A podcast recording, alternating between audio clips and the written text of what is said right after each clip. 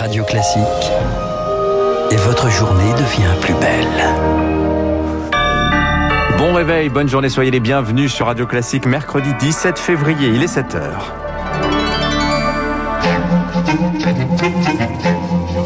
6h30, 7h30, la matinale de Radio Classique avec Dimitri Pavlenko. Et à la une ce matin, comment vacciner, y compris dans les communes les plus isolées de France C'est l'un des défis posés au département, dans le Loiret.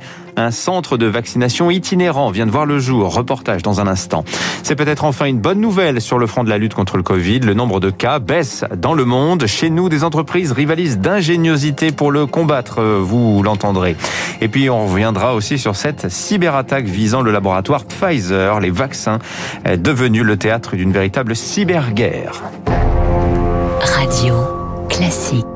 Mais d'abord, c'est l'un des défis de la vaccination, Lucille Bréau, toucher les publics euh, éloignés des grandes villes. Si vous ne venez pas au centre, eh bien c'est le centre qui vient à vous. C'est la philosophie du département du Loiret. Il a lancé hier un centre de vaccination itinérant pour toucher ceux qui ne peuvent pas se déplacer facilement. Chaque jour, une équipe composée d'un médecin et de deux infirmières va se rendre dans une commune différente pour vacciner jusqu'à 60 personnes par jour. La première étape, c'était hier à Patay, petite ville isolée isolée de 2200 habitants au nord d'Orléans. Émilie Valassi était pour Radio Classique. Allez-y, asseyez-vous. Hein. Sous une petite tente montée dans la salle des fêtes, Régine, 92 ans, vient de recevoir la première injection. Et voilà.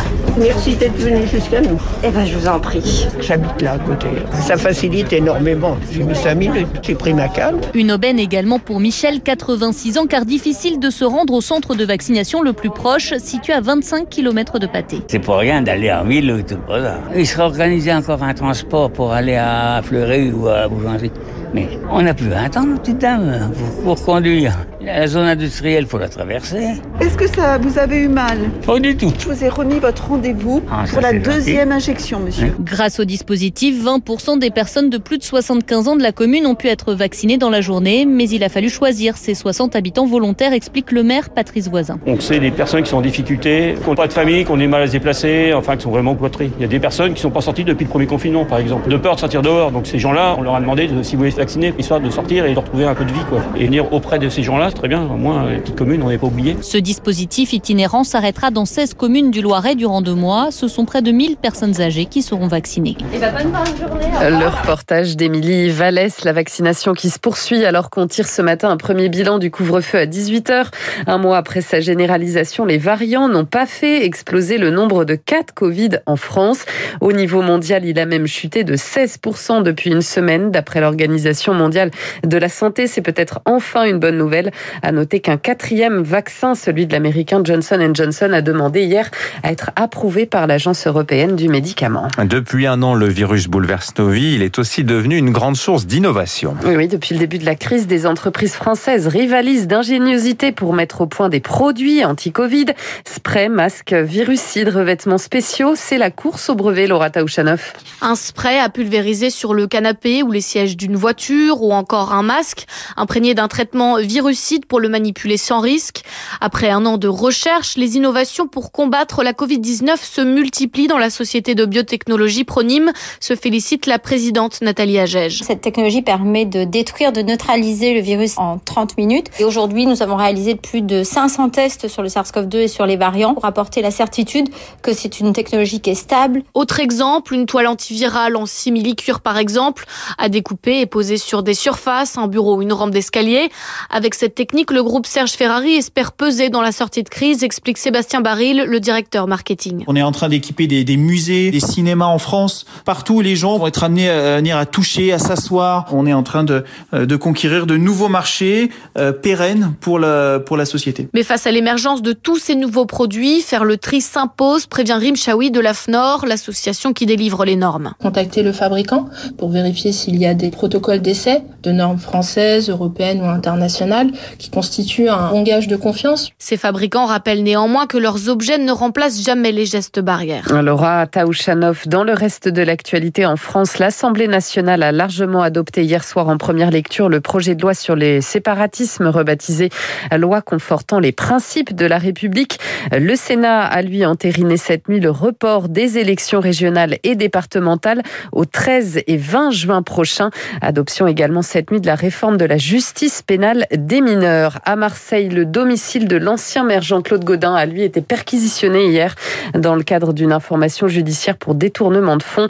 L'affaire concerne des membres de son cabinet qui auraient poursuivi leur activité en ayant dépassé l'âge légal de départ en retraite. On parlait tout à l'heure de la pandémie de Covid. On en vient à présent à cette cyberpandémie qui frappe aussi le monde. Et qui transforme la recherche sur les vaccins contre le Covid en vrai roman d'espionnage. On a appris hier que des hackers de Corée du Nord auraient tenté de pirater tout simplement le laboratoire Pfizer, producteur du premier vaccin mis sur le marché, pour subtiliser des données le concernant.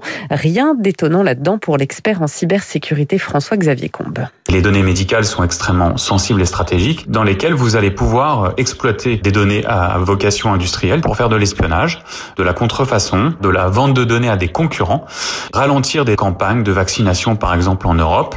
La Corée du Nord, ça ne date pas d'hier, mais je pense qu'il y a aussi une accélération.